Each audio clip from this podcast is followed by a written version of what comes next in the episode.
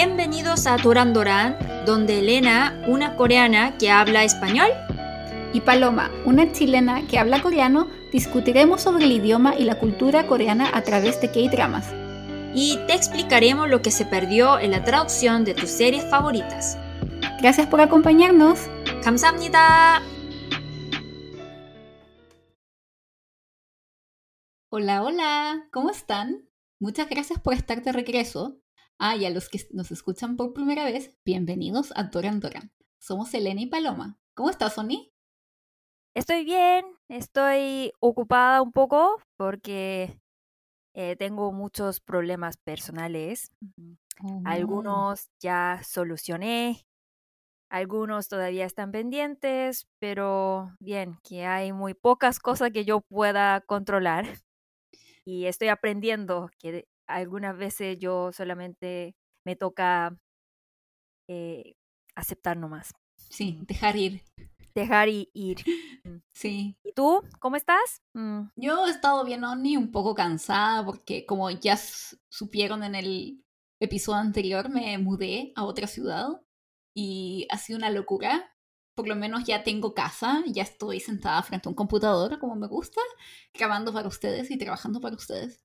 Así que eso ha sido interesante y ya estoy buscando los restaurantes coreanos del área y este fin de semana vamos a ir a explorar los Hankook Mat, los Korean Marts. Oye, saca tiendas fotos, coreanas. saca fotos Sí. y mándamelos, ¿sí? Sí, sí, te voy a sacar fotos, y quiero sacar también, comprar algunos ingredientes para tal vez hacer topoki. Sí, tu favorito, ¿no? Me Mm. encanta el topoki. Y tal vez podríamos mostrar también en nuestro Instagram cómo hacemos topoki, ya que empezamos a subir recetas ahora. Sí.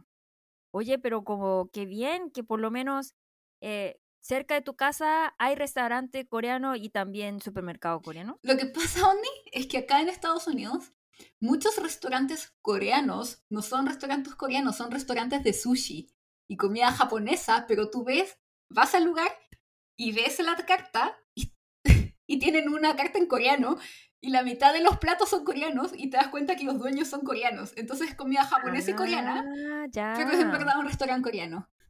Mm, Entonces hay que explorar sí, me imagino. cuál Mm, ¿Cuál restaurante japonés es realmente japonés y cuál es coreano? Porque la otra vez fuimos a un restaurante japonés, pero era japonés. Y tenían tan Mm. solo un plato coreano. Tenían hue, doppap. Sí, eso pasa en Chile también, ¿no? Sí. Porque fui a un restaurante de sushi de japonés y estaba comiendo sushi, pero olió kimchi. Y vi, y vi que como el chef y los meseros estaban comiendo eh, kimchi jjigae. Entonces ahí me di cuenta. Ah, son Sí. coreanos. Entonces después le dije, eh, eh, tal vez si no es una molestia, podría pedir plato coreano y ellos dijeron, claro, claro, dime nomás. Entonces me prepararon menú que no estaba en la carta. Oh, especial. Sí. Sí. yo también. Bueno, yo tengo una, una hipótesis. Lo que pasa es que el sushi en Chile es súper rico porque le ponen mayonesa, queso crema, palta, así bien. Eso no es sushi, ¿qué dices? Sí, pero cuando fui a Corea y empecé a Mm. comer sushi en Corea, me di Mm. cuenta que también era así, le ponían mayonesa, le ponían cosas que no son como típicas del sushi, excepto que vayas a un restaurante japonés. Mm. Y dije, tal vez es porque los dueños son coreanos. Hay, hay sushi de varios niveles. Sí. Por ejemplo, los sushi sushi que son verdaderos sushi, eh, nunca echan queso, ni mantequilla, ni mayonesa, nada de eso. ¿Bien? Pero hay, hay un restaurante más económico de sushi, ¿bien? Que vende un plato en un dólar más o menos. Entonces, echa cualquier cosa, porque un sushi de un dólar no puede, eh, con ese, ese dinero no puede hacer sushi sushi con pescado, ¿no?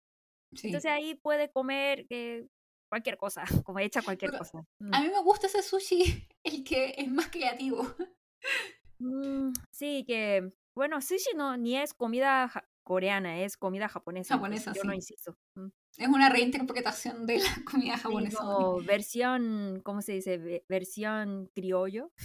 Criollo, sí. Sí. Mm. Sí, así que eso estoy planeando hacer este fin de semana para como adaptarme adecuadamente al lugar porque ya necesito comida coreana en mi corazón. De hecho, ayer hice un poco de bokumbap con tofu y con mi, mi preciado gochujang, que siempre ando con él. Mm. Y sí, con gochujang ya como soluciona todos tus problemas, ¿no? Sí, gochujang es una salsa coreana picante que es muy popular, que se usa en mm. muchos platos y, y, mi, mi, alma la necesita para sentir estabilidad. Es, muy importante salsa para comida coreana. Entonces, si tienes gochujang, eh, kanjang, que es salsa de soya, y doenjang, que es pasta de soya, eh, con esos tres salsas yo creo que soluciona, eh, puede hacer cualquier tipo de plato. Mm, insisto yo. Mm. Sí, bien, bueno, y eso ha estado con la mudanza, Oni. Yo tenía la falsa ilusión de que mientras me mudara, como iba a tener que estar en hoteles y cosas así, incluso con mi marido conversamos, sí, vamos a ver muchos dramas, o vamos a ver muchos dramas todo ese tiempo. Eh, no vimos nada, estábamos muy cansados todo el tiempo, así que dormíamos.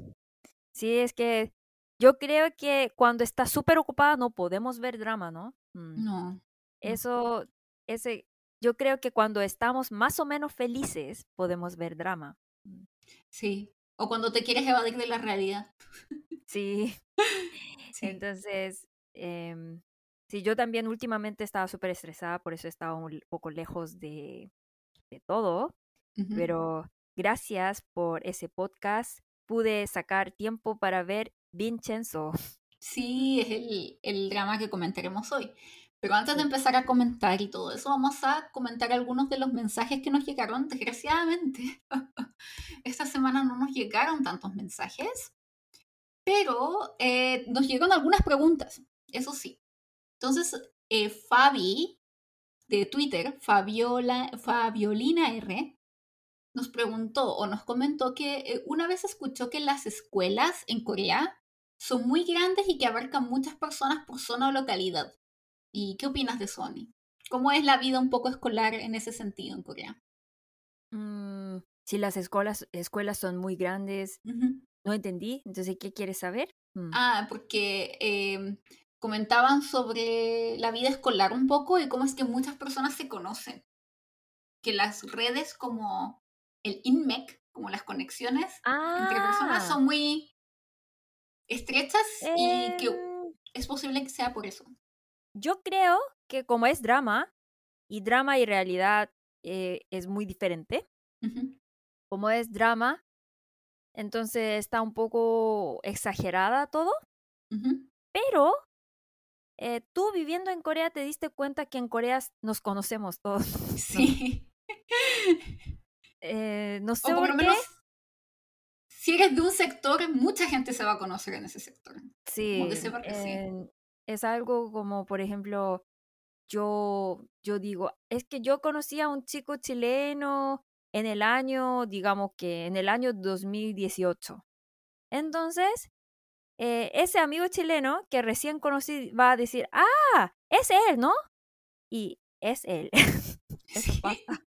Es que no solamente, no sé por qué, pero sí, un poco un poco es exageración, pero es verdad que nos conocemos. Es porque eh, la mayoría de veces nosotros, la, la, mayoría de la población, estamos viviendo en Seúl. Un tercio de la población vive en Seúl, pero Seúl no es tan grande. Entonces, eh, es, eh, hay harta densidad y obvio que nos conocemos.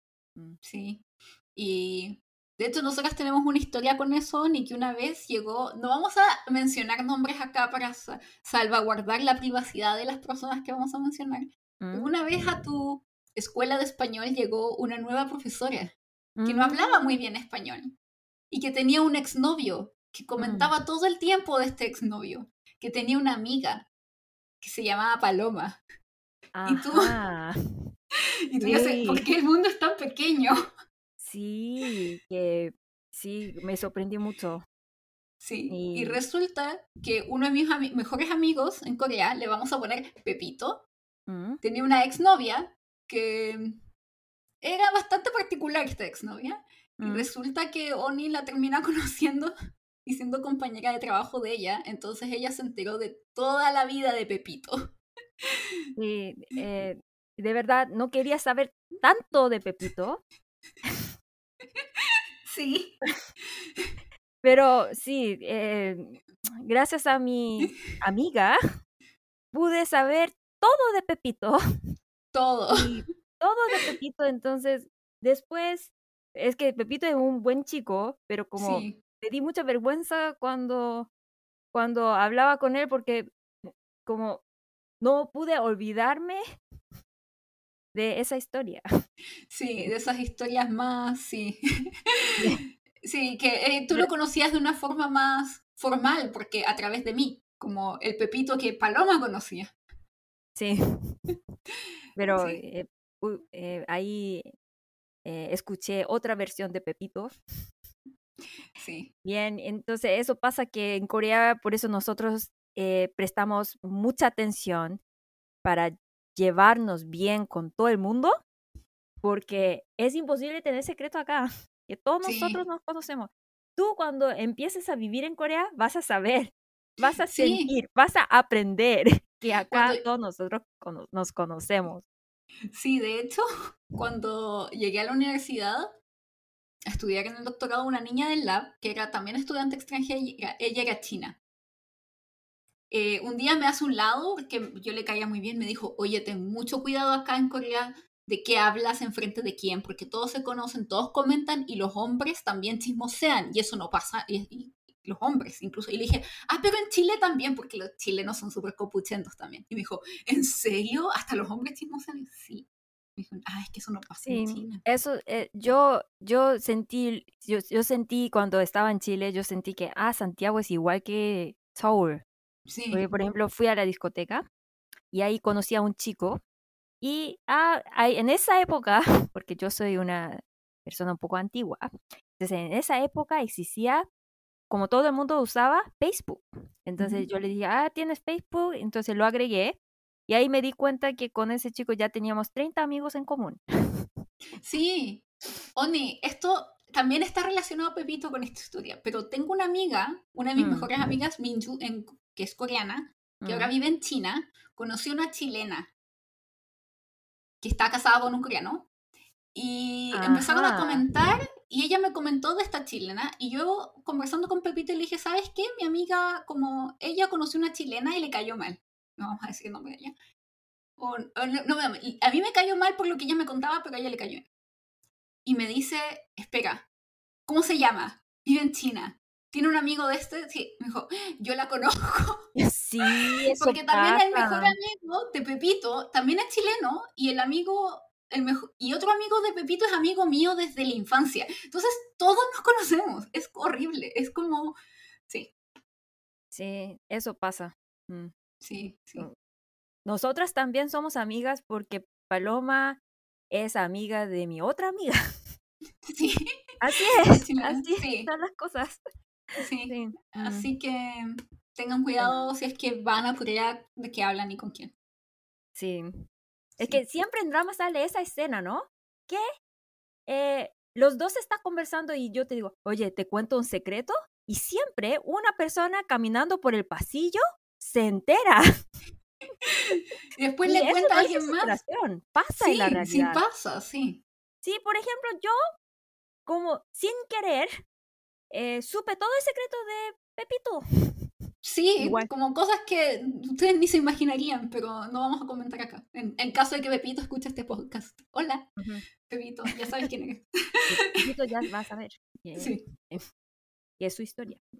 Sí, eh, también otra pregunta es por qué cuando las parejas se besan, el protagonista siempre le agarra la camisa al, al protagonista. La mujer protagonista le agarra la camisa cuando se besan. Y que como... Mm, porque en la realidad va a agarrar otra cosa, pero...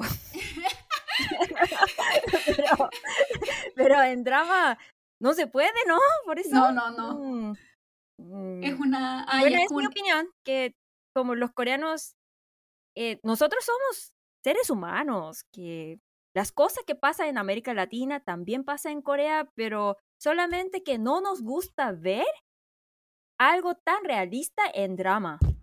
¿Por eso? Sí. Mm, Sí, ese, esa, ah, no dije quién comentó esto, ni lo comentó Kelly, mm, arroba JBIPFT. Y sí, Hola, yo no hola. pensaba, yo pen- hola, muchas gracias por tu pregunta. Eh, sí, yo pensaba, yo le comenté como que se ve más, como más sexy la pasión, pero Mm. tienes razón, Oni, es como un eufemismo de querer agarrar cosas Sí. más profundas. El corazón de la persona. Sí, sí, sí. Eso, Sí. ¿no? Mm. Sí. Y bueno, muchas gracias por sus preguntas, también sus likes. Y Oni, tengo buenas noticias. Hemos llegado a los 500, más de 500 seguidores en Twitter. ¡Bravo! Wow. Sí, wow. Sí. Poco a poco Sí. estamos creciendo.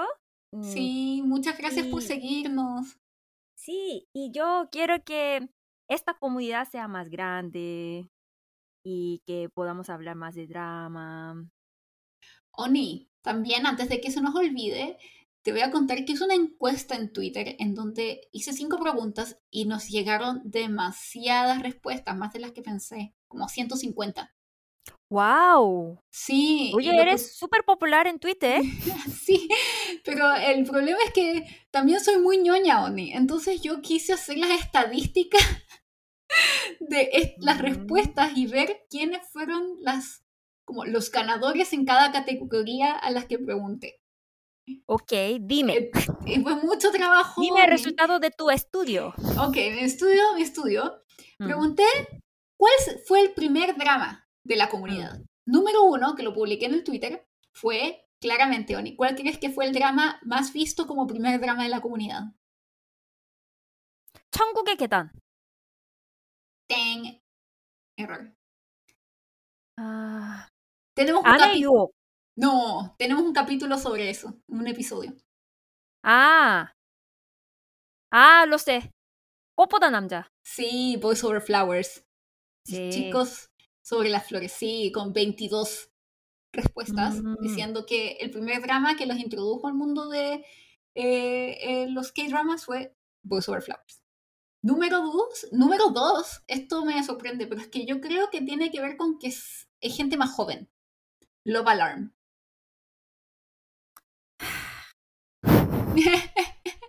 Me imagino, ¿no? Que Sí. es de, de, de manga, de, no de manga, de webtoon. Webtoon, ya. Sí. Y el tercero, que es uno que quiero ver pronto, y es It's Okay Not to Be Okay. Está bien no estar bien. ah, yo lo vi. ¿Lo viste? Sí, Escuché que es muy bueno. sí, es es súper bueno. Sí. Eh, eh, la Soyeji, podemos ver a Soyeji. Sí, que habla muy bien español. ¿En serio? Sí, vivió en España. Mm, Entonces tiene acento español. Sí. Bueno, la segunda pregunta que hice fue, ¿cuál fue el drama que terminaron más recientemente? Número uno, Business Proposal, propuesta laboral. Oye, nuestros seguidores de verdad aman drama. Sí, muy rápido, Honey. Nosotros no vemos dramas tan rápido. Sí, más rápido que nosotras. Sí, Mm. Ánimo, Paloma. sí, es que es la vida de adulta. Sí. Sí. Y el se- segundo lugar fue The Sound of Magic, el sonido de la magia, que es un musical muy popular Mm, con Juan In-yo. En serio, como Sí. todos son súper nuevos. Sí. Felicidades. Y el tercero, Sí. 25-21, 25-21. Ah, sí, eso podría ser uno de mis dramas de mi vida. Sí, Es que sí, yo creo que se va a convertir en un clásico y es hermoso. Sí, hermoso. Después la, pregun- la pregunta número tres fue, ¿cuál están viendo actualmente? Y ¿Qué fue- dicen?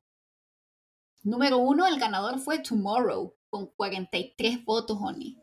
Mm, Más de un tercio de la comunidad lo está viendo en este momento, de la gente que Mm. respondió.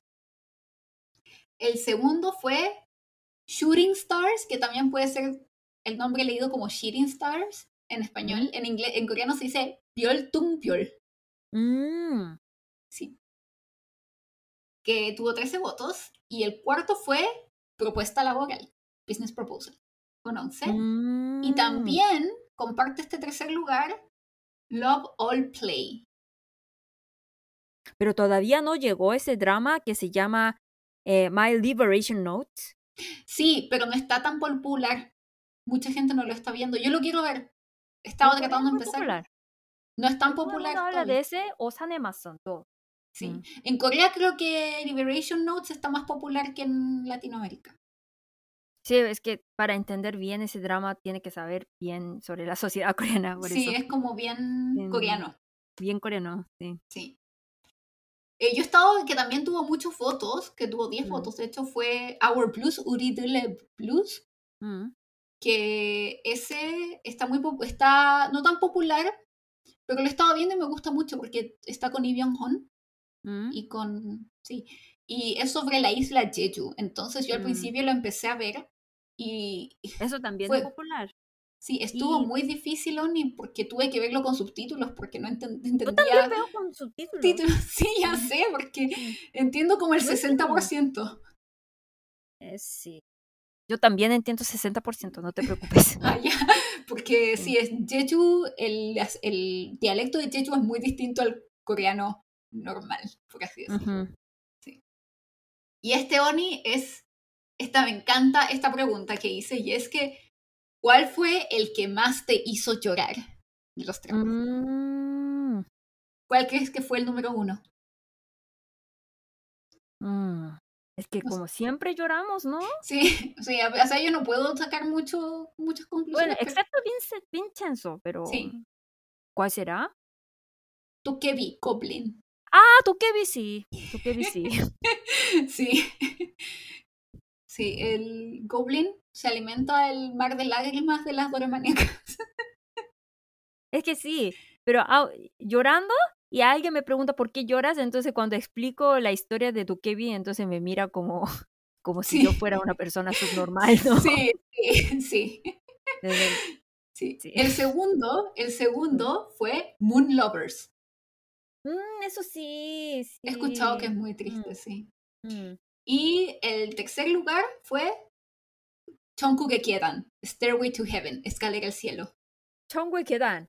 Chongku Quedan lo vi cuando era muy joven. Y de verdad, eh, viendo Chongku Quedan, lloré muchísimo. En serio. Sí, es que eran, es como un Mac-chan clásico, y es como de esos... Yo me acuerdo también, yo vi Winter Sonata, y esos dramas, y te destruyen. Sí. Sí. También quiero hacer una mención honrosa en esta sección a Navillera. Navillera, mm. también muchas personas lo mencionaron como un tearjerker, como uno que te hace llorar mucho. Y por último, ¿cuál es la serie que más recomendarían a alguien? Mm. A alguien más. número uno, Oni. Paloma. Sí. Mm. Y número uno, Oni. ¿Cuál crees? El más recomendado de la historia de los dramas aterrizaje de emergencia en tu corazón. Oye, ese drama es popular en Corea del Norte también. Sí, en todos lados, Honey, es que es como, tiene de todo, tiene romance, tiene acción, tiene drama, tiene humor. Y sí, es que dice que se vende en ese mercado que sale en drama. Ah. Se vende así en secreto. Y dice que un episodio de ese drama eh, cuesta como 40 veces más caro que el salario de una persona normal de Corea del Norte. ¡Wow! Oni, vamos a venderlo Corea del Norte y ser millonarios. Dice que ahí llegó hasta el episodio 8. Y, oh. y dice que solo, solamente lo rico puede ver, por eso como nosotros ya mencionamos en, en antes, que esa, es, esa escena que un soldado lo ve en secreto, el drama es imposible. Porque solamente los ricos pueden ver drama. Sí, es carísimo, por lo que me cuentas. Mm. El número dos fue Vincenzo, el, ¿Qué? el que comenzamos hoy. Sí, que, bueno, hasta recomendar. Es que yo creo que es por el humor. Es que es, humor, pero tampoco era un humor, fantástico para mí. Entonces, ustedes, cuando escuchen ese podcast, me explican por qué quiere recomendar tanto Vincenzo a otras personas, que sí. como para mí no fue malo, pero tampoco tan bueno.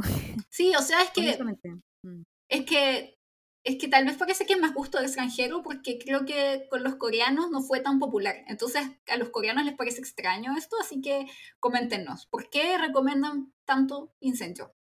Mm. Y el tercero es It's Okay Not to Be Okay. Ah, eso sí. Sí, he escuchado que es buenísima y que está en mi Mm. lista pronto, pero antes hay que prepararse para el próximo episodio. Muchas gracias por sus mensajes y sus likes. Recuerden siempre dejarnos sus comentarios, likes o preguntas en nuestro Instagram. Perdón, o Twitter. Doran Doran KR. Sí, sí, y también denos cinco estrellitas en Apple Podcast, en Spotify, para que así nuestro podcast sea recomendado a más pa- fans de los dramas, nuestra comunidad crezca y podamos responder más preguntas y conversar más con ustedes sobre eh, los dramas y la cultura coreana, coreana que nos apasiona. Y también recuerden que las queremos mucho, los queremos mucho. Muchas gracias por siempre apoyarnos, porque nos dan fuerzas para seguir. 사랑합니다. Sarangamita, Sarangueo. sí. Y bueno, ahora Ok. pasando a nuestra sección ya más profunda, preguntas más profundas que nos han llegado. ¿Por Mm. qué en los dramas? Punto suspensivo. Y esta semana es, ¿por qué los dramas siempre los personajes principales se conocen desde niños? ¿Por qué en los dramas es tan importante el primer amor, Oni? ¿Qué opinas? Primero, mm, muchos dicen que en Corea es muy difícil hacer amistades, ¿no? Sí. Eh, sí, porque nosotros somos un poco, puede ser que somos un poco fríos, porque para nosotros un chingu es un chico, chingu desde hace un amigo o una amiga desde hace mucho tiempo. Entonces, eh, como un chingu para nosotros, para nosotros un amigo, una amiga, tiene que ser un amigo desde niñez o desde, desde, desde la secundaria. Alguien que conocimos en el colegio. ¿Bien? Sí. Y eso es que nosotros, para nosotros la amistad es un concepto serio, entonces el amor es más serio. Claro que en drama, porque es drama, sale muchos casos de que, de que se enamora de alguien a la primera vista, ¿no? Pero también aparece mucho que, ah, que conocía a esa persona cuando era pequeña, sale eso, ¿no? ujú, es porque nosotros somos un poco tímidos, entonces la mayoría de veces, aunque te, ha- te haya gustado, como no puede confesar. Mm.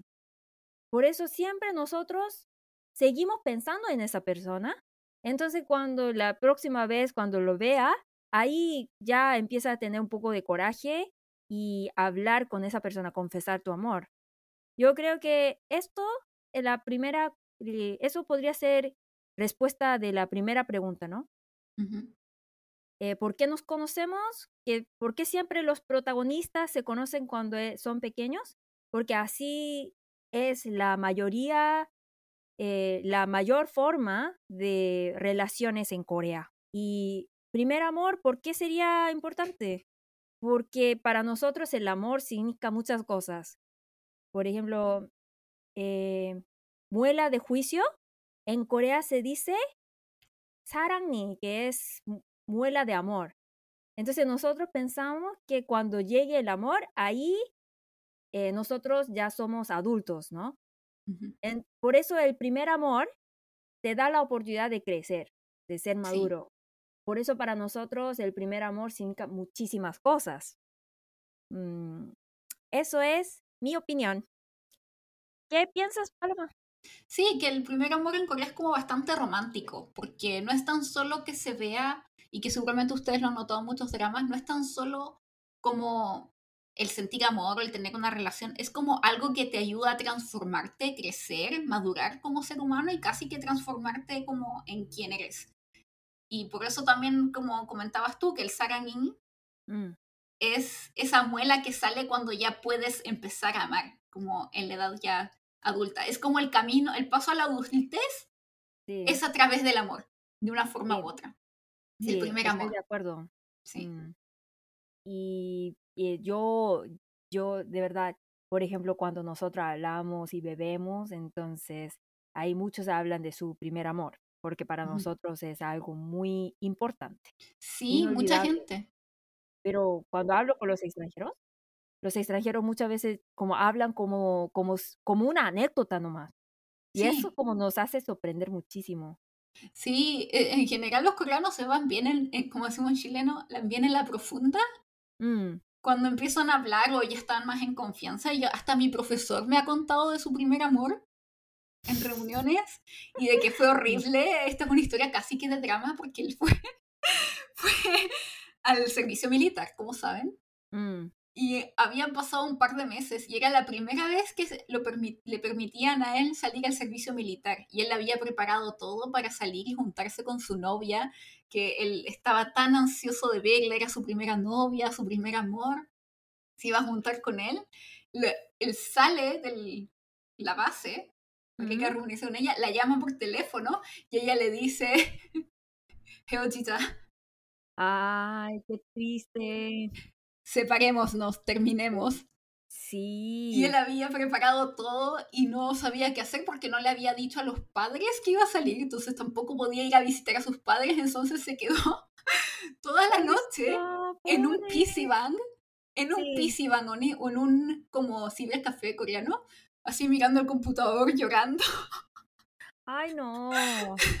Pero hay que saber que hoy en día bueno, hoy en día eh, sigue que los chicos coreanos tienen que ir a, para ir a la mili, pero ahora va a la mili solamente por un año y medio. Pero antes era dos años.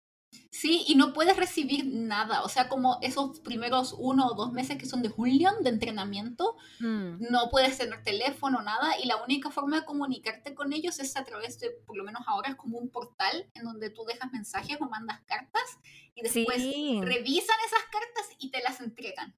Ajá. Sí, revisan. Eso es la parte horrible porque siempre dice que recibe un sobre que ya está roto. Sí, sí. Yo le tuve que mandar a un amigo, bueno, no tan amigo, el, ex, el ex de la amiga. ¿Sí? Bueno. Como para darle apoyo moral también, porque yo era su nuna y como ya, bueno, le escribí. Ajá. Porque sí, es muy pesado. Bueno, como yo creo que ahora, como no sería tan difícil esperar a mi, al novio, si está en el servicio militar, pero imagínate antes dos años y en la generación más antigua, tres años. Sí, y no había, como en esta época, no había celulares ni nada, así que imagínense el mm. sufrimiento de mi profesora. Pero menos mal que nacimos en Corea del Sur, porque en Corea del Norte, ¿cuántos años son? Diez años. Como diez son, sí. Sí, horrible. Sí, como vieron en aterrizaje de emergencia, es horrible. Mm. Bueno, ni, ahora ya, si no, esto podríamos seguir hablando y de todas las copuchas o chismes que tenemos de amigos y sus primeros amores, porque hay muchos. Tengo un amigo que todas sus novias después de su primer amor, todas eran iguales a su primer amor en Corea. Ah, sí, eso pasa mucho en Corea porque como... Ah, les enseño cómo son los coreanos, chicos coreanos. Los chicos coreanos, eh, digamos que tú conociste a un chico coreano, entonces ese chico coreano te puede decir, oye, tú tienes la cara de mi primer amor. Y eso significa que tú eres como para mí una mujer ideal. Pero yo, sí, eso es como, como típica frase para coquetear a una chica, pero tú como chilena, ¿cómo, cómo vas a sentir? Eh, como que me están comparando. Sí, ¿verdad? Sí. Entonces, para la latina no va a funcionar esa frase, pero en Corea lo dice para coquetear a esa mujer. Mm. Sí, sí, sí. Bueno, ahora Oni es hora de hablar de lo que nos convoca hoy, de esta serie que es muy querida por la comunidad, una de las más populares, escrita por Park Chae-bom y dirigida por Kim Hee-won, que es Vincenzo. En coreano, también llamada Vincenzo. Vincenzo, exacto. La diferencia es que es, es que nosotros todo, si está escrito en alfabeto, pensamos que es inglés. Por eso lo leen como si fuera inglés eh, no respetando nada la pronunciación italiana, por eso le leen como Vincenzo. Sí, Vincenzo. Y ahí hay un detalle también con el nombre, pero lo vamos a comentar después. y esta serie trata sobre un consigliere de la mafia italiana de origen coreano que vuelve a Seúl por un viaje de negocios, y termina y lo y termina involucrándose en un intento de destruir un conglomerado corrupto llamado Pavel, utilizando sus técnicas aprendidas en la mafia.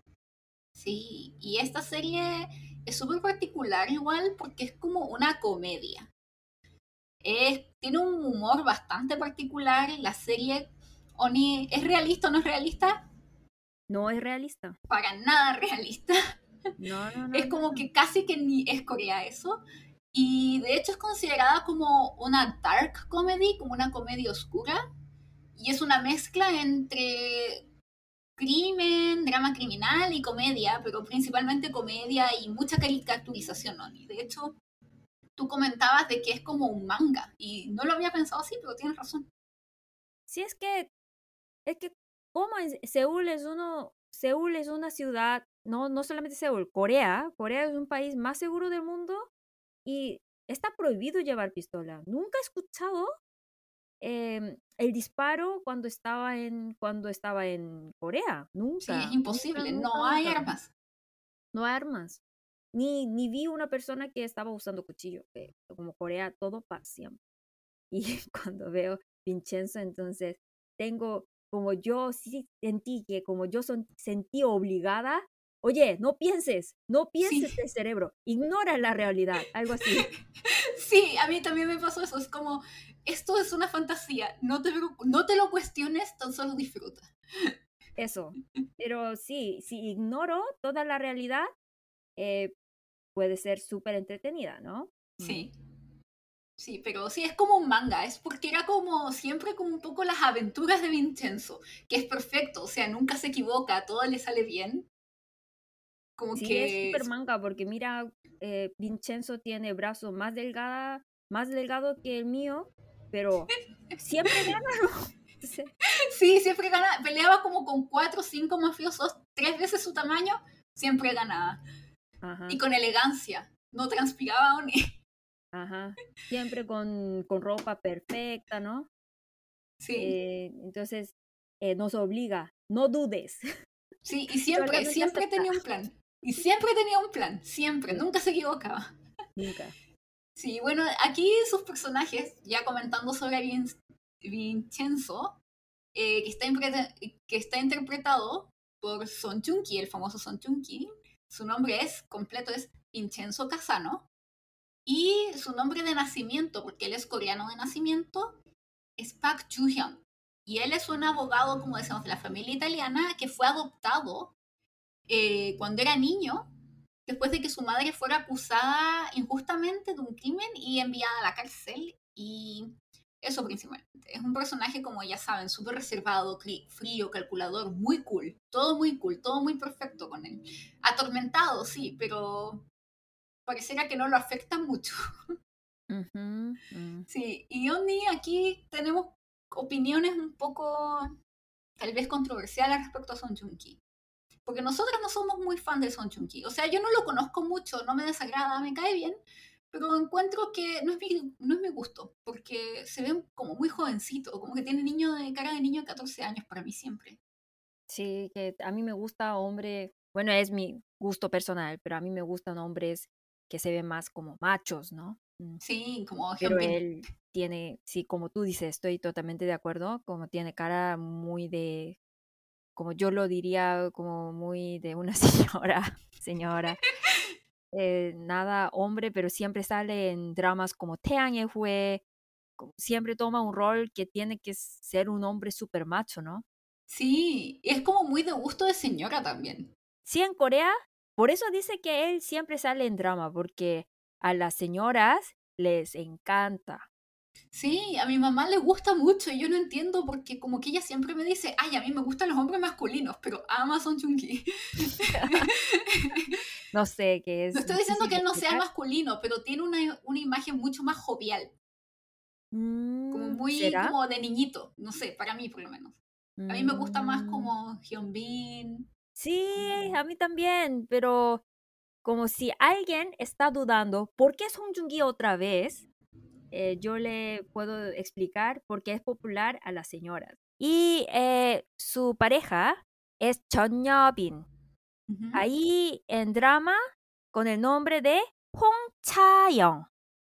Es una exitosa abogada de buffet Usang. Tiene una personalidad extrovertida, energética, pero bastante fría. Después de la muerte de su padre, quien era el director de un pequeño buffet de abogados llamado Chipuragi, se hace cargo del rol de su padre como directora y se obsesiona con hacer pagar a aquellos involucrados en la muerte de su padre. Onni, ¿Mm? em, tenemos que contar el, el de la familia de los papás de Son Jung Ki. antes de pasar a los personajes. Ah, sí, antes de olvidarme, sí. Que Yo soy reina de Kawines, entonces yo no quiero olvidar esa parte que. ¿Por qué no me cae bien Sung Jung Ki? Quiero explicar sobre, sobre eso.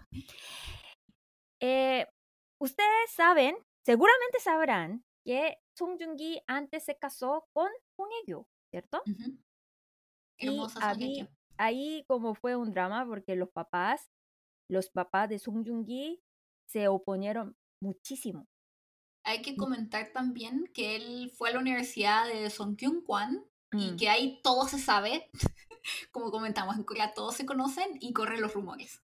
Sí, es que él, primero, Song Joong-ki es uno, uno de los inteligentes, digamos, élites, porque se graduó de la Universidad Kwan, que es una de las mejores universidades de Corea. Por eso, los suegros, los suegros, eh, como estaban demasiado orgullosos, demasiado orgullosos. Y eh, obvio que en Corea también existe machismo, por eso los papás de los papás de, del chico, del hombre, los suegros eh, se ponen más arrogantes, como si ellos tuvieran un derecho de exigir tantas cosas. Esa cultura también existe en Corea, pero eh, los papás de Song Joong-gi era demasiado. Entonces, eh, ¿cómo es? Cuando va a la casa de Song Joong-gi, es horrible porque todos los cuartos tiene eh, fotos de Song Joong-gi, pero de dos metros así. Sí, de esas como gigantografías, como esos modelos de cartón. O sea, el rumor es que los papás de Song Joong-ki como que les falta un par de tornillos.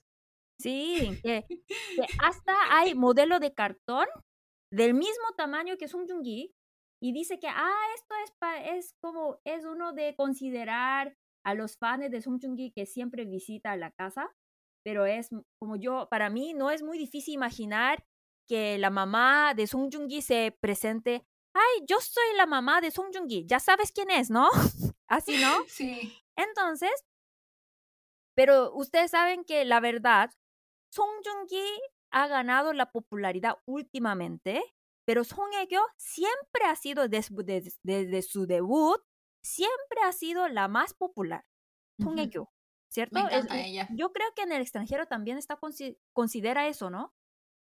Sí, sí, yo la conozco desde Full House y siempre me encantó. Es preciosa, es muy buena actriz, es muy querida.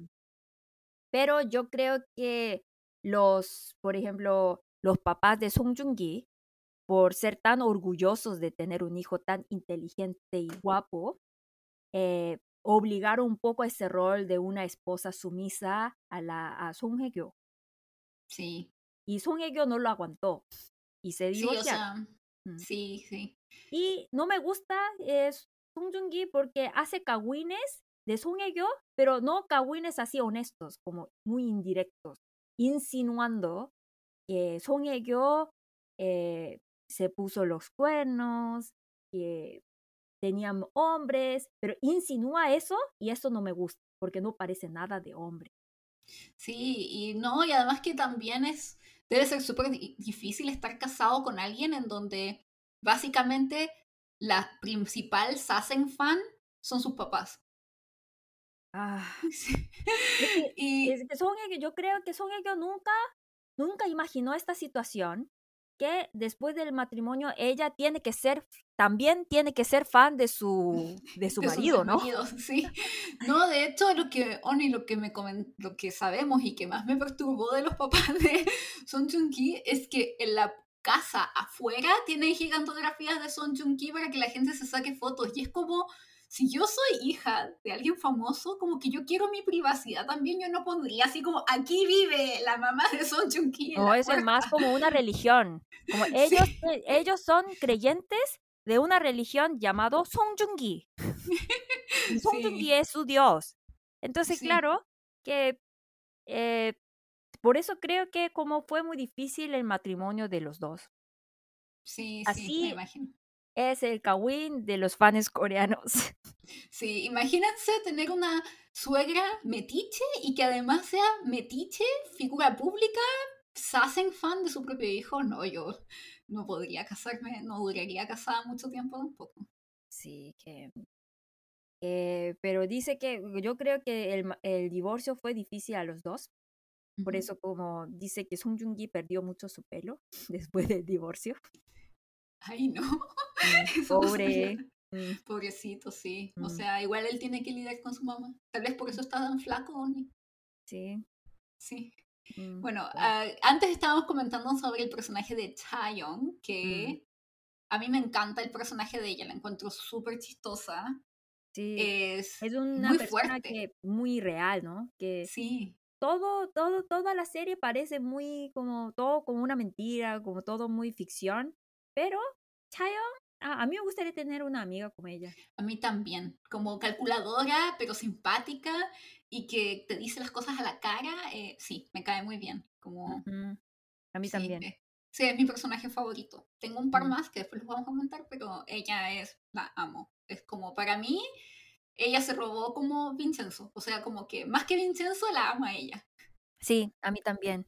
Y otro personaje que amo es Ok Tae-yeon, Chang Juno. ¿Cierto? Oh, ma- es mi, es mi juve, es nuestro juve Oni. ¡Ah, sí! Dice que él es un dios cuando camina por Goryeo-dae. Oni es hermoso. Dice que es un dios. Sí, dice que tiene... ¿Lo viste? ¿En serio? Sí, una vez. ¡Wow! Es hermoso, lo amo. Ok, ya, ha- hagamos en orden, ya. Uk Por eso tú siempre extrañas tu vida en Corea. Con razón. con razón, bueno.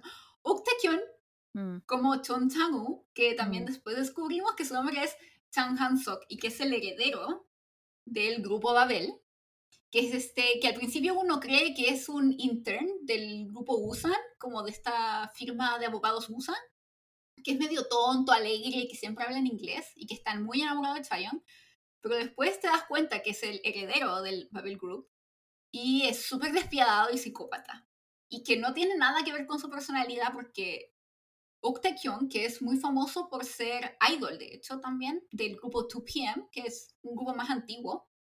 Él es muy querido en Corea, él es muy agradable y siempre cosas buenas y las cosas que yo he escuchado como en la universidad y todo es que es muy simpático, muy sencillo. Y lo que pasaba en Koreote, en Korea University, es que él entró el mismo año que yo creo, pero o el, como un semestre después o el mismo semestre. No, un semestre después, creo que entonces el 2014 cuando él iba en la universidad, todo el mundo se enteraba que estaba en la universidad. Entonces llegaba mi amiga, así como, él entró creo que el 2014 o 2015, bueno, mi juve es más joven que yo, más joven que tú. Todo el mundo se enteraba, entonces mis amigas llegaban, Paloma, Octequion está en la universidad, entonces vamos a buscarlo. Entonces básicamente uno iba un poco, no como se hacen loca, pero iba recorriendo la universidad a ver más o menos dónde estaba y una vez lo vi en una cafetería ahí estudiando como niño bueno, la gente claramente tomando su distancia, pero en persona como que uno lo ve en pantalla y sí, es guapo, pero en persona es como 10 veces más guapo, es como un, literalmente como tú dices, como un dios, es como alto, fornido, con una cara así como tallada Es por que los dioses. no todos son tan guapos. Sí, Porque algunos, si lo ven en persona, son menos guapos. No voy a mencionar Sí. su nombre, pero vi algunos idols que eran eh, más o menos. mm. No, pero él es como guapísimo. Pero no es tan solo como por, como por cómo se ve físicamente, es por su desplante también, porque tiene esto como de, como aura de ser como masculino y todo, pero a la vez como cercano, como alguien que, como muy sí. como cálido. Sí, ah, eso. Entonces es como. Y sí. dice que tiene cuerpo como increíble. sí, sí, o sea, Eh, es gigante, es como, oh my god, Otekion, yo lo amo, Mm. amo a Otekion. mm, como que nunca, como que a mí nunca me gustó mucho 2PM, como que así, como que no son muy de mi tipo, pero después de que lo vi en persona, esa vez fue como, oh, papurri. sí, sí. em, Pero de ahí nunca más lo vi, porque no fue mucho en la universidad. Como que no creo que ni se ha graduado, pero entendible, porque muy ocupado con su vida de idol y de actor. Y además como actor, ¿no? Sí, pero entró a Korea, University, entonces eso quiere decir que es muy inteligente.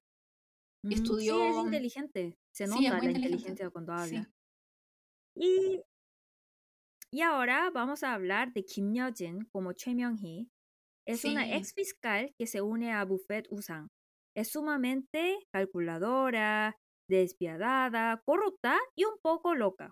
Sí, está Se transforma en la abogada de Group Babel y en el brazo derecho de Han se caracteriza como, como ser una aficionada a la zumba. Sí, es un poco loca, Oni, como que siempre bailando zumba como en la lavandería. Eso fue como un, eh, el humor de drama. Mm. Sí. La mala, pero también el humor como que al principio no sabía si me caía bien el personaje porque tú no sabes bien. Entonces, o si era detestable, porque se ve como simpática al principio. Es como, ah, es como loquilla, pero después es como, estás loca, tengo mm. miedo. Y bueno, el siguiente personaje es Hanso, interpretado por Kwang Young, que es el medio hermano menor de Hanso y que básicamente lo trata como diríamos en Chile como un perkin. Lo trata súper mal, es muy cruel con él y es casi como si fuera su esclavo lo denigra mucho. Y inicialmente uno piensa que él puede, que él tal vez es una persona media perversa, arrogante, pero tal vez como estúpida, pero te das cuenta que en verdad es súper ingenuo y temeroso y que tiene como buen corazón. Es como medio, como medio tonto, igual un poco. Y al final es como un personaje que nos termina como robando el corazón. En especial cuando al final, que no se merecía morir, pero ya sabía que se iba a morir porque es el típico personaje de drama que se muere, pero bueno. Y hay otro personaje que se llama Cho Han-chul, como Han Seung-hyuk. Es el CEO de Buffet Usang. Es muy temeroso y lame botas y solo se preocupa de su reputación y complacer a otros. Es un, un, hipócrita que pretende estar del lado de sus clientes, pero solo busca su propio beneficio. Sí, es una rata sucia.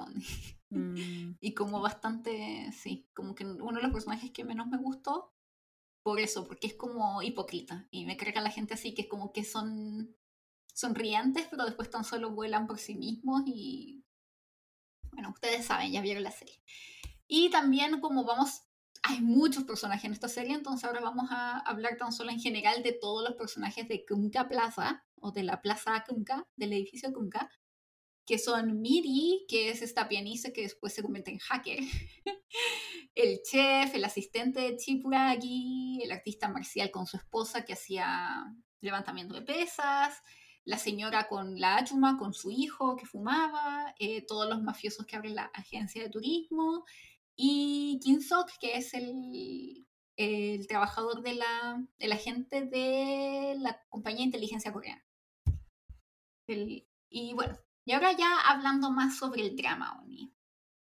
¿Por qué Chopok Yonghua? ¿Qué es Chopok Yonghua? ¿Qué opinas de eso, Oni? Chopo es mafia coreana. Mm.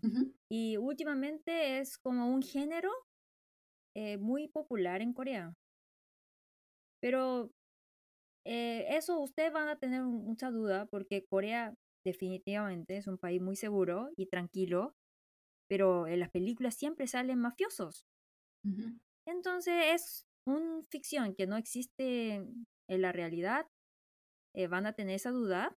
Pero de verdad, Chopo, que son mafios, mafias coreanas, existen en Corea, pero trabajan muy clandestinamente con los políticos y chebol.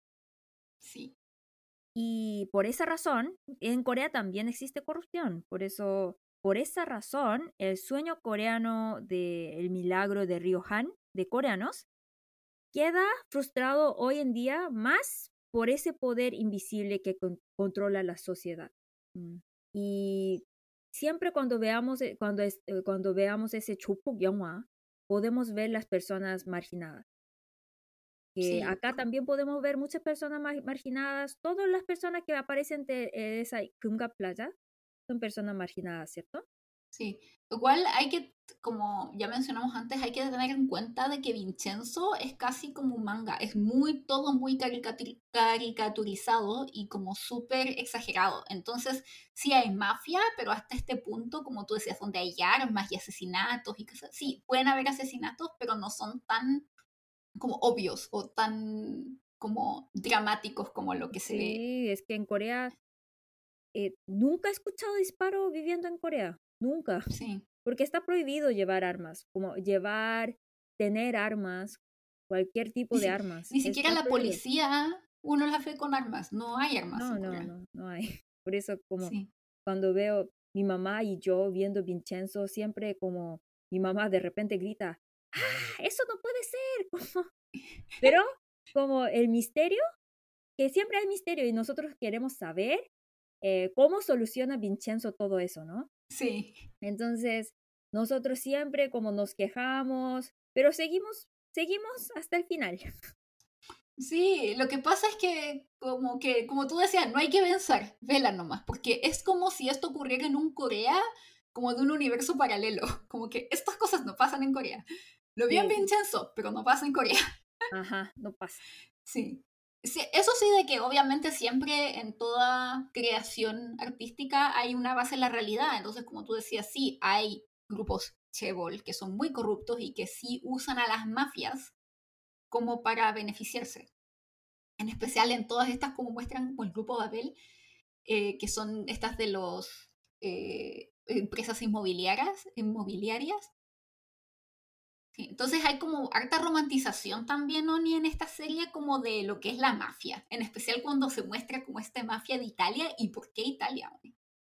Sí, y yo como Corea opino que acá, que ¿por qué eh, aparece un una mafia coreana, ¿no? Vincenzo.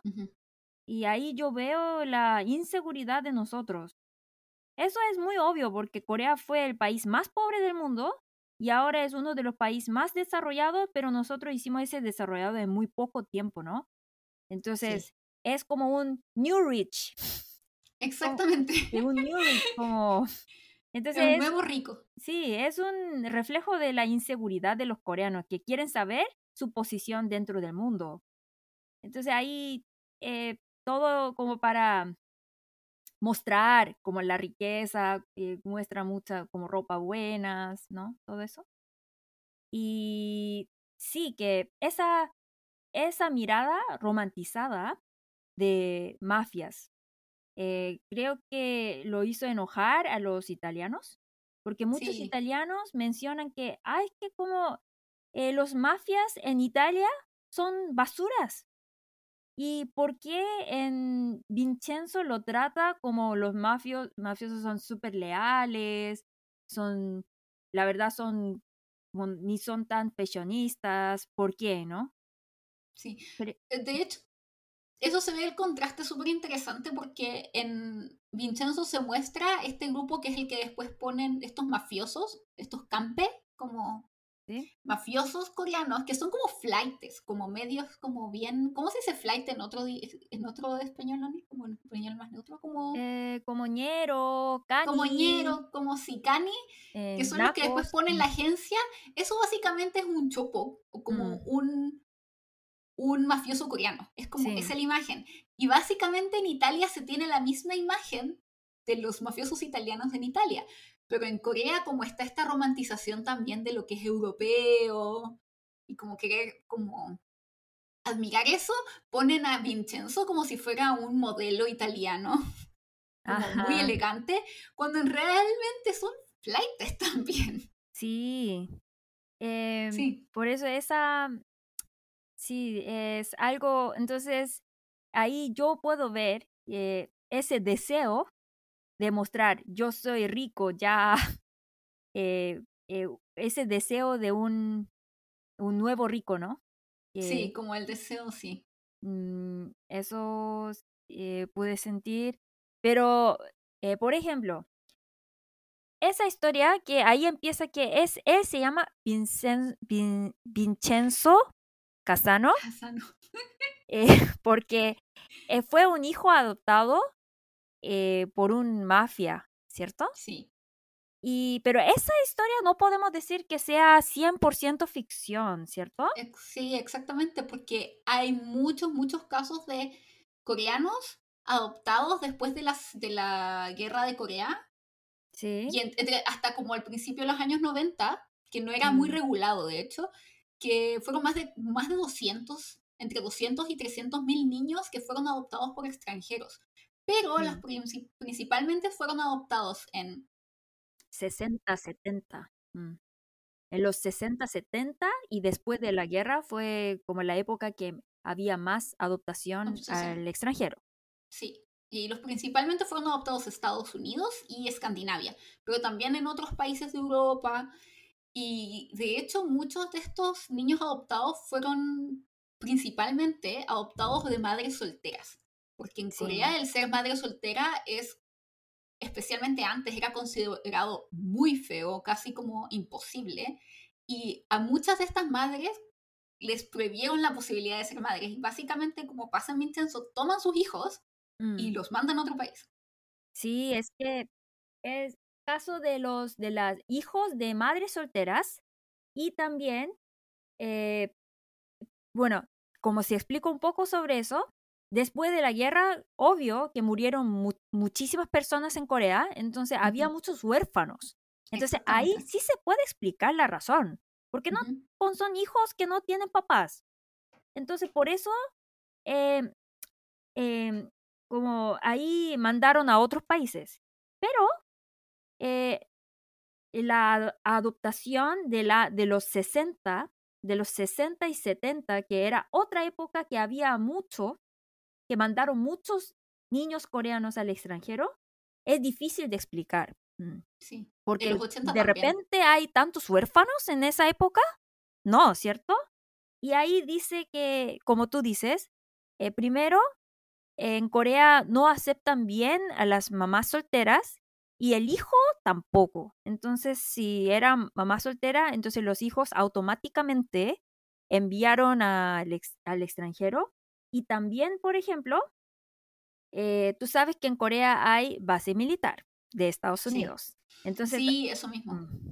Había hijos, eh, también em, como el papá siempre está ausente, pero había hijos de papá con papá extranjero, ¿no? Sí, hijos de militares. Sí. Hijos de militares estadounidenses mm. que conocían a una coreana, la dejaban embarazada y después se iban y ella se quedaba con el niño, muchos de esos niños también fueron dados en adopción.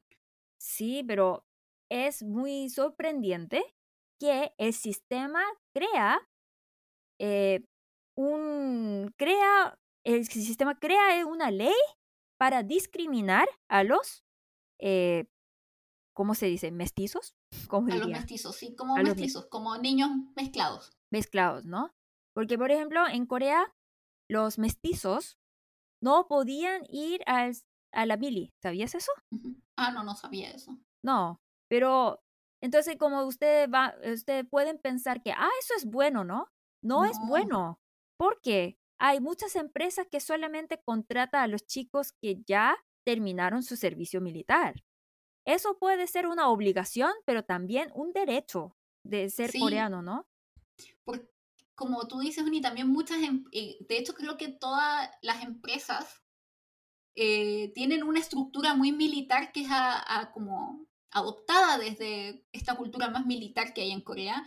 Sí, y donde muchos de los contactos también se hacen a través de hombres que se conocen mientras hacen su tiempo en la mili. Entonces, si tú no puedes ir al servicio militar, básicamente quedas como excluido de cómo funciona un poco la sociedad. Ajá. Es que, sí, como muchos piensan que, ah, tú, tú, un chico que no, no hizo servicio militar, entonces va a pensar, ah, entonces no se va a acostumbrarse fácilmente como en la empresa, ¿no? Porque la empresa coreana es básicamente una copia de la mili, por eso. Sí, mm. sí.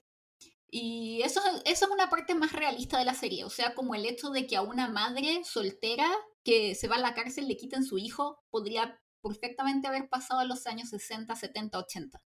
Y de hecho en los años 90 se empezó a regular mucho más esto de las adopciones extranjeros, o sea, de niños coreanos hacia el extranjero porque hubo muchos casos y que todavía pasa de padres que nunca les dieron la ciudadanía, por ejemplo, en especial en Estados Unidos, o que llevaban los niños tan solo para trabajar en el campo y después tenían que volver a Corea y no hablaban coreano y muchos casos de suicidio y es muy triste, es muy, trágico, así que y por lo menos ahora hay más regulación.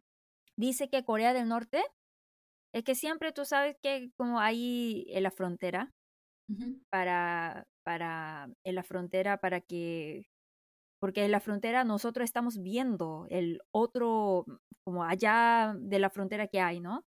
Entonces, ahí siempre hay, como dice que hay una emisión que habla mal del otro país, ¿sabes? Sí.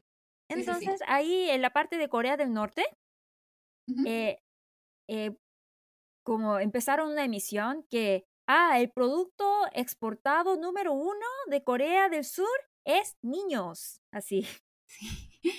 O sea, pero terrible. sí, sí, tiene verdad, ¿no? Ahí, sí, hay verdad porque dice que como eh, ahí, curiosamente, en los años 60-70 era la época que nosotros no teníamos presidente, teníamos dos dictadores famosos que se llaman Park Chung-hee y Chon Doo-hwan. Mm.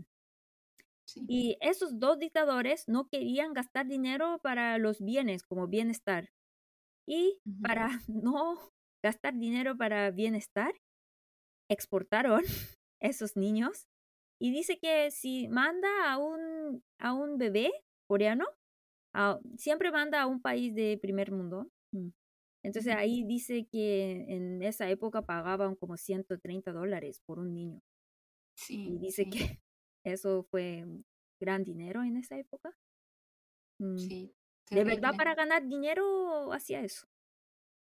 Muy triste. Ahora, ahora sé que uno para postular mm. para adoptar un niño coreano se pagan al menos 20, 25 mil dólares.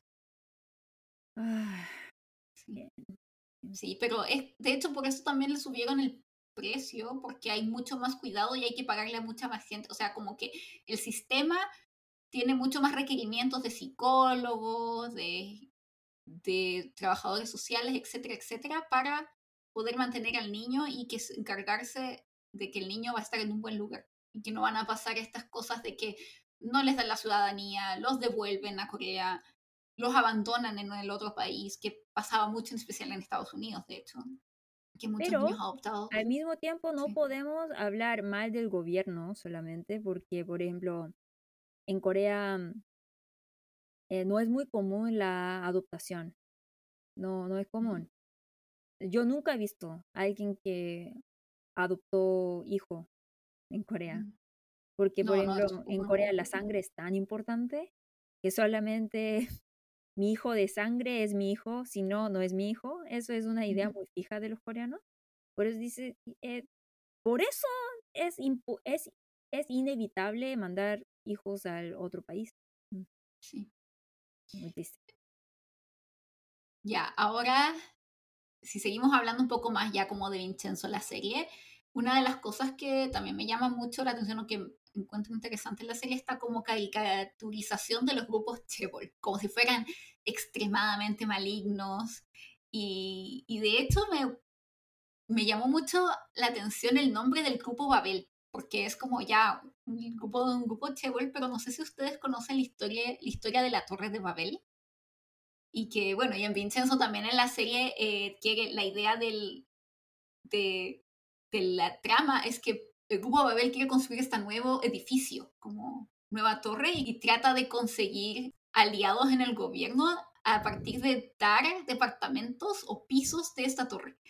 Y que, bueno, la historia de la torre de Babel en la Biblia, no sé si conoces esta historia, Oni, que tal vez tú no te criaste tan religiosa como yo, en donde la Torre de Babel representa la codicia mm. de los hombres por tratar de llegar a Dios y tocar a Dios y un poco también parecerse a Dios. Entonces los hombres empiezan a construir esta torre para llegar a Dios, pero como es tan grande y los hombres mm. somos, no somos muy, no somos Dios, mm. eh, es tan grande que la torre se derrumba por la propia codicia y termina colapsando porque es insostenible.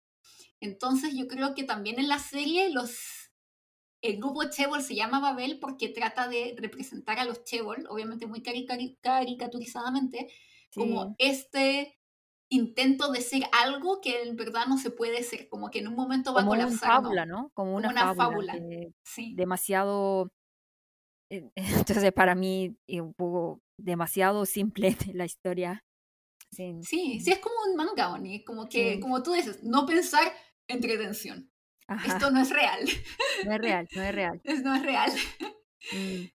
Eh, entonces, eso es como que me llamó la atención, como que ese detalle como de, de la historia, que, que, se trata de hacer como esta referencia como a la Torre de Babel con el grupo Chebol, me llamó la atención. Y hay algo, Oni, que tal vez mucha gente no se dio cuenta, porque los subtítulos, ¿te acuerdas que Chayon y Vincenzo le ponen este, principalmente Chayon, le pone este nombre código a Hanso? Que es el heredero del grupo Babel, le dice Babo, porque se llama Babel, entonces él es Babo. Pero no tradujeron. Babo significa, tonto en coreano, Significa tonto. Entonces, no es tan solo que sea Babo por Babel, sino que Babo además significa tonto. Hablemos de esa historia de gay. Mm. Ah, sí, es que ha causado harta controversia, porque de hecho hay casi todo un episodio en donde Vincenzo trata de seducir al hijo gay de un, un heredero de un banco Mm. y le rompe el corazón. Sí, pero había un debate muy fuerte entre mis amigos gays. Ah, porque Song Joong-ki es el menos popular entre gays. Es el menos popular entre gays. Em, oh. hay un ranking de Ketongyong. Ketongyong significa presidente, entonces Ketongyong es como un... Tú sabes que hay muchas jergas entre gays. En Chile también seguramente habrá mucho. Entonces, Ketongyong significa el más popular entre gay. Y el número uno, el número uno Ketongyong es An Chang-nim. ¿Suena el, nombre? Sí, el que hace judo. El, sí, el, que ganó bronce en las Olimpiadas, ¿no? Sí, él. El que es bastante así, así como musculoso, así como, sí. Y el segundo es Lee Jinuk. Lee a, mí me, a mí me encanta. ¿Quién es Lee Jinuk? Ichino es el, amigo de, de eh, es el eh, luego te mando fotos. Cuando ves, cuando veas la foto te vas a saber, vas a saber el por qué. Y el tercero es Chonghain. Chonghain sí sabes, ¿no? Ah, sí, sí sé. Todo, yo creo que todo el mundo en la comunidad aquí como drama de coreano, de dramas coreanos sabe quién es. Sí. sí, él es guapo. Y, y, y, y yo, como mis amigos, dijeron que nosotros también tenemos nuestro gusto, como eh, aunque me coquetee, Song Joong-ki, te juro que nunca me podrá seducir, como dijeron ellos. Sí, es que, no, yo creo que Song Joong-ki es como del, del target más.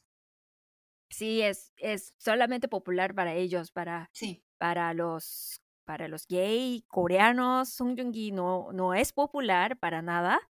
Y, y esa descripción de gay, que, que como son súper femeninas, que todo eso no, eh, de, de, del, del, ese, del presidente del banco, ¿no?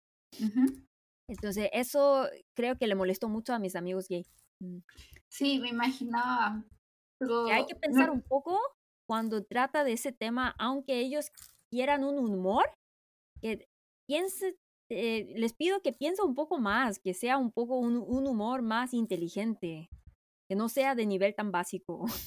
Es que yo creo que todavía Corea es bastante boomer en esas cosas, y como que todavía es, no, o sea, por tal vez la gente, como la mayoría de las personas, y en especial estos escritores que deben estar en sus 40, 50, todavía el ser gay, a pesar de que está más aceptado, todavía es como que no, todavía se ve como algo extraño.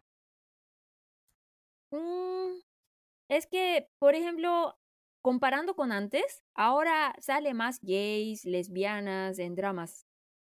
Eso sí, yo creo que eso refleja un poco más la, la realidad. Eso sí me gusta. Pero em, si el escritor no es gay, hay que un poco investigar, ¿no? Sí, sí. Lo que pasa es que también hay que considerar que yo creo que como Vincenzo es principalmente como esta comedia, trata de como caricaturizar todo. y, y, en eso también cometió el error de caricaturizar un poco las relaciones gay. Mm, Entonces, que, sí. que no es nada chistoso para mis Sí. amigos gays. Sí. Y, y ellos dijeron que por lo menos no tenía que ser Song Joong-ki. Eso era Sí, por lo menos. oye. Nadie quiere, dice. Oni, estoy viendo en este ranking Mm, que también están V, Jin y Nam sí. Joo-hyuk. Por eso dice que eh, aunque nosotros somos gays, que nos gustan los hombres, nosotros tenemos ojos también. Nosotros tenemos nuestro gusto. Como, Sí, esa o sea, era opinión de, mis- de mi amigo gay. Sí, aquí, bueno, a nuestras escuchas, por favor, no se sientan ofendidas. Lo que queremos decir, bueno, a nosotras personalmente no nos gusta, o no, no es de nuestro tipo Son Joong-ki, pero si a Mm. usted le gusta Son Joong-ki, tiene todo el derecho, tan solo sepa que en el fondo, en su corazón, usted es una Ayuma. Tiene que aceptar que esa realidad, usted es una Ayuma. A mi mamá le gusta Son Joong-ki. Sí, pero yo también siento que cada vez me va a gustar más Song Joong-ki, como siendo más Ayuma. Sí, yo creo también. Yo creo que, como que al principio es como, ah, Son Joong-ki no lo encuentro tanto, pero después mientras veía a Vincenzo es como, ya, igual entiendo por qué le gusta la Ayuma. es que no podemos negar porque el amor llega. Sí, el amor es que es un llega amor más... Sí, Ah, con la edad lento. va a llegar el amor hacia Song Joong-ki. Sí. Y, ah, Oni, ya como un poco pasando cambiando otro tema, esta serie también tuvo mucha controversia por los PPL. ¿Qué es el PPL? PPL, el Product Placement, o las campañas de marketing que hacen como un poco escondidas, que no son nada escondidas, en los dramas. Sí. Es que cuando veo las... em, eso como es muy coreano, creo, porque por ejemplo en Estados Unidos hay muchas publicidades dentro de un, un drama, ¿cierto? Por ejemplo, ahí por eso divide mucho un- una serie. A los coreanos no les gusta eso. Cuando Sí. empieza un drama, nosotros queremos ver sin, interrum- sin interrumpir interrupción, hasta el sin- final. Sin cortes comerciales, que es lo que tienen muchas las series en Estados Unidos. Entonces, pero igual una serie necesita mucha plata para producir, ¿cierto? Por Sí, eso, eh, para solucionar ese problema de, que, de dinero, eh, muestran productos dentro de drama. Buen ejemplo sería el Subway. Copico. Subway. Subway. que lo comen, los chebol comen Subway. Porque, como juro, es que en Corea Subway, yo también soy muy fan de Subway, pero como Subway cuando no tengo tiempo. Sí, no es- Solamente cuando no tengo tiempo. Pero, por ejemplo, eh, yo, digamos que ahí en el aterrizaje a tu corazón, ahí vimos también, ¿no? Que eh, Son Ye-jin invita a, sus, a, a los trabajadores de la empresa Subway. No, no pasaría Oni. Si me pasó eso, me enojaría mucho. ¿Cómo puede invitar Subway, mi jefe? Sí, mi profesor nunca me invitó Subway. Nos, iba, nos llevaba a comer sushi, nos llevaba a comer como cosas elegantes. Tu profe es un amor, en serio. Eh, sí, Pero tiene sí. sus momentos. sí. El PPL, Bueno. eh, buen ejemplo sería, sería Subway, que siempre aparece. Y otro PPL, eh, que sería em, ahí. En, en Vincenzo fue Copico, que es el estas dulces de chocolate, esos caramelos que son de, va, de chocolate, son caramelos de café que son de Sí, Indonesia, sí, que los sí. aman, son muy ricos. Sí, yo también lo amo. Pero la controversia no viene ahí. Viene de un bibimbap. Sí, Ahí Vincenzo come un bibimbap, pero la empresa era de la empresa china. Ujú. Pero el import- lo importante es, es no, yo creo que no es porque es de la empresa china, porque esa comida no parecía bibimbap. Eso era el problema. sí. Entonces, nosotros los coreanos pensamos que ahí tiene un como un proyecto muy sucio del gobierno chino que quiere insistir que bibimbap también es comida coreana. Sí, hay mucha rival- rivalidad entre China y Corea en ese sentido porque China trata de adjudicarse muchos productos culturales coreanos que, nos, que son coreanos, pero dicen que son chinos, como el kimchi o el bibimbap o como el hanbok. Y es como, no hablen tonteras, eso es coreano. Y por eso Vincenzo, en Vincenzo de Corea, sacó esa escena. Sacó esa Mm, escena, pero eh, en China dice que todavía tiene esa escena. de bibimbap chino. Sí. Y eso, ¿no? Que siempre, eh, yo creo que esa cosa va a pasar más y más en el futuro, porque los chinos también son unos como eh, televidentes muy importantes para los coreanos. Mm. y, y, nadie quiere abandonar ese mercado, pero aunque sea así, no, no olvidar que es un producto coreano, que les gusta eso porque es coreano, no porque es chino. Sí, además que también, se, como tú dices, se necesita mucho dinero para hacer este tipo de producciones. Si quieren también ser de buena calidad para ser transmitidas por Netflix y para ser vistas por el resto del mundo. Por ejemplo, Vincenzo necesitó, el presupuesto fue de 21 millones de dólares. Mucho. Sí, mucho para los estándares coreanos, sí. ¿Sabías que como en el primer episodio cuando empieza, eh, toda esa escena de Italia era todo como puro dibujos? Sí, es todo CGI, como producido por computadora. No sabía eso. ¿Era tan perfecto?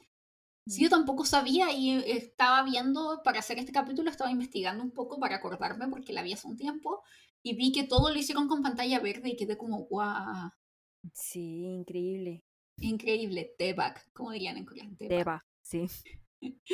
sí. La verdad es que ahí en la tele, cuando estaba saliendo Vincenzo, al mismo tiempo estaba poniendo Penthouse.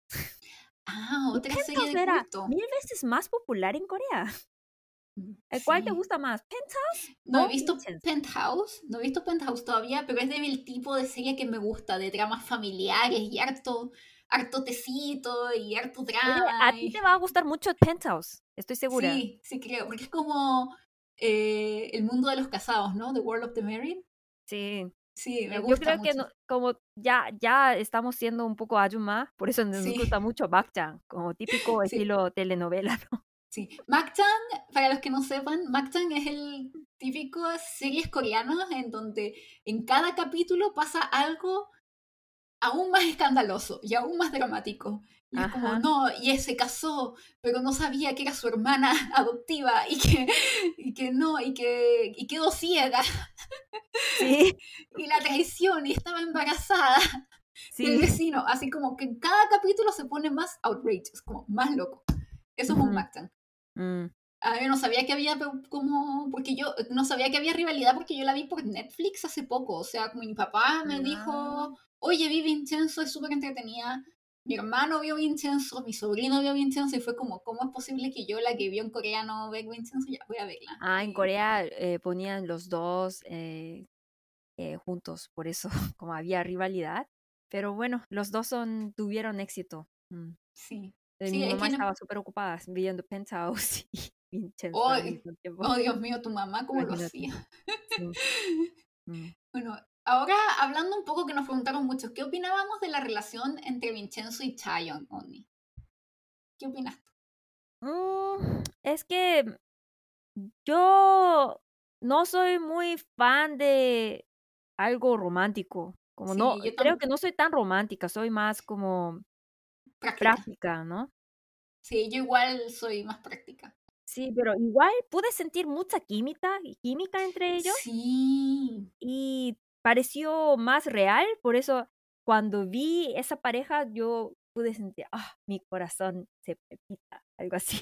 Sí, es que tenía muy buena química. Y lo que me gustaba es que al principio era más como una amistad, como esta complicidad, como que no veías tanto romance y el romance fue mucho más lento que otras series de encuentro, como que como que yo no sabía, como ya en la mitad todavía, mm, ¿tendrán algo romántico o son más como amigos, como cómplices, compañeros de trabajo que se llevan muy bien? Pero es que eran muy parecidos. La personalidad de ambos es como bien práctica, fría, calculadora. Y entonces como que no había forma de que no hubiera algo romántico al final. Pero el beso era bastante real, ¿no crees? Oh, yo también me impresioné cuando están en la galería de arte pretendiendo ser como... Sí, porque en general en Corea da besos al cachete, no en la boca, ¿no? Pero ahí, sí. Oh, ¿de verdad besa? Sí, yo quedé así como para adentro y como, ¡ay, qué buen beso! Y como se notó como la química, como, oh, ni faltaba que salieran fuegos artificiales de atrás para mí. Ajá. Sí, ahí fue como, ah, sí, aquí, esto tiene que pasar. Esta pareja me gusta. Mm. Porque como tú dices, es más real en esa cosa de que es más, o sea, más práctica, es menos dulzona, es como más, como, Sí, ¿sabes como qué? Me gustas. un amor como real que puede pasar en Corea. Mm. Sí, como Bueno, yo creo que el amor de coreanos es un poco como desde el punto de vista de lo latino puede ser muy frío, puede ser. Mm. Sí, Pero me gustó. Mm. A mí también me gusta mucho esa pareja y me gusta que, bueno, igual tienen como un final un poco trágico, como incluso medio parecido tal vez como a Aterrizaje de Emergencia en su Corazón, en donde no se pueden ver siempre Mm. y tan solo se pueden ver cuando ella viaja a la isla o él puede tener algún evento medio escondido con una identidad secreta en Corea para que no se Mm. vaya preso. Mm. Pero no, no la sufren. Eso me gusta, como que ellos aceptan la realidad y aceptan que ya esta es como la forma en que va a ser y este es nuestro romance, porque Chayon tampoco tiene una personalidad que sea romántica. No es como alguien que añora casarse, por ejemplo, o tener una pareja así como familia, hijos, los perros en el patio. No, entonces como que yo creo que la, este romance es muy de acuerdo a ella. Mm. Como que el chalmacha, como Mm. es como, ¿cómo se dice chalmacha en español? Como que se, mezclan bien, bien, se caen bien. bien, se Mm. mezclan bien, porque ella es práctica, él también, y se ven y tienen este romance fogoso, fogosísimo, Mm. pero tan solo cuando es posible. Pero ninguno de los dos como que sufre tanto tampoco, porque ambos están más enfocados en su carrera. Bueno, y antes, bueno, ahora vamos a pasar un poco a las curiosidades antes de pasar a las palabras de hoy. Y hay muchas, muchas curiosidades y referencias en esta serie que tal vez la gente no sepa. Por ejemplo, una de esas es que el- los directores del Servicio de Inteligencia coreano, que no, no aparecen en la historia, tan solo son mencionados, se llaman Park Jae-bom y Kim Hee-won, que son el nombre del director y del escritor de la serie.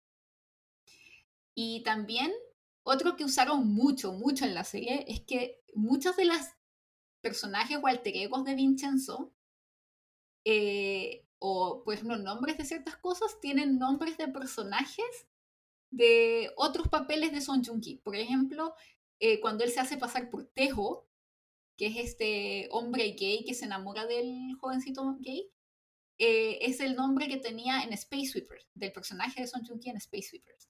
También el nombre de chamán Yorim es el personaje, es el nombre de su personaje en Song Kyung Kwan Scandal. Y también, por ejemplo, las plantas eh, que tenían en el Chipuraki eh, tienen los nombres de sus otros personajes en otras series. Eh, por otro lado, Oni, algo que tú me comentaste que yo no me había dado cuenta hasta que tú me dijiste es que en coreano su nombre es Vincenzo Casano. ¿Puedes explicar un poco eso como Vincent, Vincent Sano? Sí, es que ahí em, en coreano cuando, cuando lo lee eh, con la pronunciación coreana, su nombre no es Vincenzo, se llama Vincenzo Casano. Y ahí aparece ese humor del autor otra vez, que el juez lee su nombre por error y lo lee como Vincent Chokasano. Mm. Sí. Y choca en coreano es un garabato, un insulto muy fuerte Sí. que significa se le den, Que le den, sí. que le den, que le den y que le den. eh, por eso, como eso pasa, por ejemplo, em, eso choca de español suena como choca, ¿cierto? Sí. Entonces, eh, muchos coreanos, porque como los chilenos cuando decían choca, entonces los coreanos se ponen cara súper, como se siente súper mal y mis amigos chilenos no entendían el por qué. Y después nosotros le explicamos, es que, es que suena como choca, choca que Sí. significa que, que le den, ¿no? Y, y eso fue, por eso nosotros, nosotras, eh, Paloma y yo estamos pensando, tal vez por eso lo, como pusieron el nombre como Pincenjo para hacer ese juego de palabras. Sí. Yo creo, ni con el humor de la serie, yo creo que lo hicieron a propósito. Mm, Entonces hay que tener cuidado, no decir choca a los Sí, tengan cuidado, no les digan eso a los coreanos porque ah. sí. Eh, seguramente hay malentendido. Mm. Sí, va a haber malentendido. Y eso es un secretillo del nombre de la serie, del personaje. Y otro juego de palabras también con nombres que hicieron Oni es que, ¿te acuerdas cuando estaban que Vincenzo se hace pasar por este chamán? Y que el santuario se llama santuario Pakyo, pero en coreano se llama Pakyo Shindan. Y mm. Pakyo Shindan sí. es... Pakyo Shin es el nombre de un cantante. Cantante, un cantante muy conocido en Corea que se llama... Eh, ¿Cómo se llama ese, esa, esa canción? Em, eh, es que como en karaoke no falta la canción de Park Shin y Park Shin es amigo de P también. Mm. Sí y que tiene una canción, no recuerdo el nombre en coreano, pero el, en español sería Flor Salvaje. Y es por eso que Vincenzo en toda esa escena siempre está con una flor o una flor en la cabeza, porque es una mm. referencia a el grupo, al cantante Park Hyo-shin. Ah, Yasenhwa, está diciendo sí, Yasenhwa. Pero la canción más famosa de él no es Yasenhwa, yo creo que es la canción más famosa es Dunekot, ¿no? Ah, ok, ok, ok. Flor de nieve. Esa canción es más famosa. Sí, sí, la he escuchado, es muy famosa. Sí. Mm. sí. Entonces, por eso esa referencia con la flor y que se llama eh, se llama Santuario Pakyo, Pakyo y en mm. coreano Pakyo Shin Tan. Mm, es como también hay por eso es como manga y al mismo tiempo como un videojuego porque hay rompecabezas que podemos jugar con eso. Sí, hay muchas referencias, o sea, le estamos diciendo tan solo algunas. Y hay muchas que son muy como coreanas, como que si no eres coreano es muy difícil entenderlas. Por ejemplo, también otra es eh, referencias a 2PM, porque mm. que es Han So, Han mm. es miembro de 2PM. Entonces, en algunas partes, como ustedes saben, él estudió en Nueva York, el personaje, entonces hablaba inglés, entonces en algunas escenas él decía como, por ejemplo, cuando presentaba su torre de es como, listen to my heartbeat. Y tal vez mm. las K-popers más jóvenes no saben que esa es mm. una canción muy popular de tu PM de antaño, o sea, listen to my heartbeat. sí, como yo era muy fan de tu PM. Era. Sí. Mm. Es que las canciones son súper pegadizas, Moni, como sí, eh, me gustaba cuando eh, Chebom estaba en el grupo. Ah. Pero 2PM sin Chebom ya no es tan, tan bueno. Es que no están tan populares, pero me gusta ese, ese estilo más maduro que tienen ahora igual. Ah, y bueno, sí, como Uri Jeep. Uri sí. Ah, sí, me gusta esa canción. Sí. Eh, entonces, esas referencias y también hay cameos de otros dos miembros de 2PN que, que son Nikon y... Ay, no me acuerdo cómo se llama el otro. Chuno. Pero no, no fue Chuno, fue otro de ellos. Tampoco es Chuno. Ese, el, el. Sí. Y aparecen, ¿te acuerdas cuando el Hanso que estaba viendo una serie mientras se escondía de Vincenzo en esta casa y veía un drama en mm. donde el hermano lo mataba al personaje principal y él empieza como, ah, mi hermano va a matar. Los mm. actores de ese drama son, mm. son eh, miembros de Tupien. Sí. sí. Y lo último es que hacen referencias a Itaewon Class y aterrizaje de emergencia en tu corazón, que yo creo que las doramaníacas se habrán dado cuenta, en cuando le dicen a uno de los campe, uno de los mafiosos, de los, del edificio Kunka Plaza, le dicen, ay, tú que te crees como un, ¿cómo se llama? Como un Pac Seori, como de mm. cuneta, mm. que es el personaje principal de, de Itaewon Class y que se veía igual el personaje, y después, y él le responde al que le dijo eso, dice, mm. ay, tú que tenés pinta de militar norcoreano, porque es el mismo actor que era militar norcoreano en Aterrizaje de Emergencia en su corazón. Entonces ese es un chiste bastante... Todo conectado. Todo conectado. Sí, para los fans de drama. Vamos a pasar a nuestra sección favorita y la última de este podcast. Las palabras de hoy. 오늘의 단어. Palabra número uno. 깡패. 깡패. 깡패 es un mafioso. Para decir a una persona que es violenta, nosotros decimos, ¿Eres campe? Así se dice. Mm. Entonces, un campe es una persona como mafiosa. Puede tener un trabajo como un mafia, pero no es obligatorio. Solamente puede ser una persona violenta. Eso es campe. Y palabra número dos, kyopo. Kyopo. Kyopo es eh, la palabra cuando explica quién es Vincenzo. Eh, Kyopo es un coreano nacido en el extranjero o ha vivido muchísimo tiempo en el extranjero. Por eso no podemos decir que su identidad sea 100% coreana. Eh, Vincenzo podría ser un buen ejemplo de Kyopo. Sí, está más italianizado. Sí, mitad, mitad. Mm. Y tercera palabra, chopo. Chopo. Chopo sí podría ser mafia coreana. Mm, chopo. En Corea también existe mafia. Sí. Muy escondido. Mm. Sí, muy escondido. Es como tal, obviamente es mucho más coreano, pero tal vez para que se hagan una idea, podría ser lo que son como los yakuza en Japón pero en Corea. Pero es distinto igual, sí, pero es una mafia coreana. Y la última palabra de hoy es pavo. Pavo. No es pavo, es pavo con B. Pavo es tonto. Mm, nosotros usamos mucho esa palabra con cariño también, a mi novio. sí, pero es como para decir tontito, tontita, así como, como en Chile decimos, ay, que pava. Sí. Pavo. Es, eso es pavo. Por eso yo creo que sería muy fácil de memorizar esa palabra, porque en español hay palabras muy parecidas.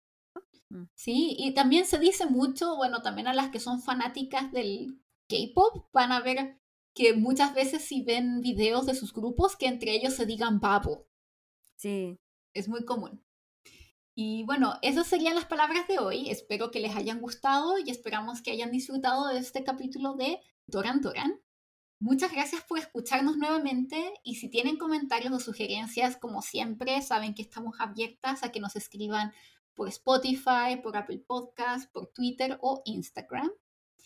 Y también prepárense para la próxima semana, que, o sea, la próxima, próxima semana, al siguiente capítulo que vamos a eh, comentar un drama muy popular en este último tiempo, llamado A Business Proposal o Propuesta Laboral. En coreano es Sane Mason.